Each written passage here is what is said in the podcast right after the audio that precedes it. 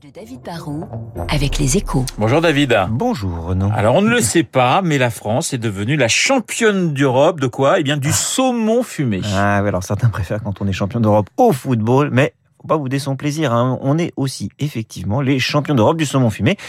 Certains critiquent euh, les fermes d'élevage intensif, mais le saumon, c'est simple à préparer, c'est bon, c'est plein d'oméga 3 et de vitamine D. C'est un produit peu transformé qui, qui, bénéficie donc d'une image naturelle. Et du coup, bah, la consommation ne cesse de progresser. En 2021, on va en consommer presque 30 millions de tonnes quand même, et on consomme aussi plus de 7 millions de truites fumées, ce qui veut dire qu'en 15 ans, c'est un marché qui a quand même bondi en France de 30%. Alors c'est formidable, mais est-ce que cette hausse de la consommation profite aux producteurs français Mais oui, c'est l'autre bonne nouvelle. Là, nous ne sommes pas les champions d'Europe, mais nous sommes quand même les numéros 2, hein, juste derrière la Pologne, mais devant la Lituanie. Hein. Quand on sait que la main-d'œuvre coûte quatre fois moins cher en Pologne que chez nous, on peut se dire qu'on fait mieux que résister. Mais la consommation est telle qu'on n'est pas totalement autosuffisant. Un nos producteurs contrôlent les trois quarts du marché français du saumon et presque 90% du marché de la truite fumée, quand même, c'est pas mal.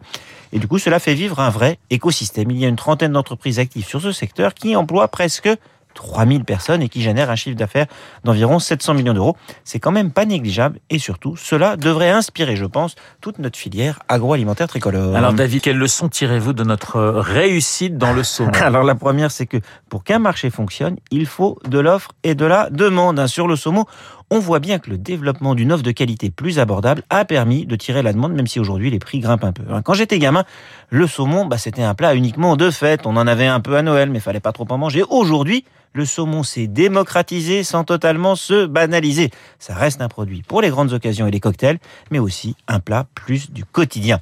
La deuxième leçon, bah, c'est que l'essentiel des saumons que l'on fume dans l'Hexagone ne viennent pas de France. Hein. Ils sont souvent élevés ailleurs, comme en Norvège ou en Écosse.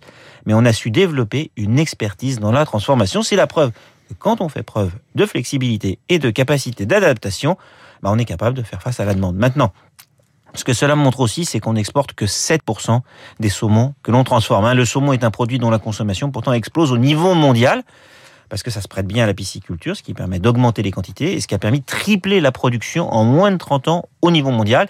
Et c'est aussi que le saumon, hein, fumé ou non, est tiré par le, le, le, boom du sushi, les pokéballs. Bon, il y a une vraie demande et la France, franchement, doit faire plus pour tirer parti de cette demande. Alors, vous êtes plutôt saumon fumé ou truite fumée, mon cher mmh, David Je crois que j'aime bien le saumon fumé. Et bien voilà, le saumon fumé pour David Barou et son décryptage sur Radio Classique. Dans deux minutes, le journal de 8 heures.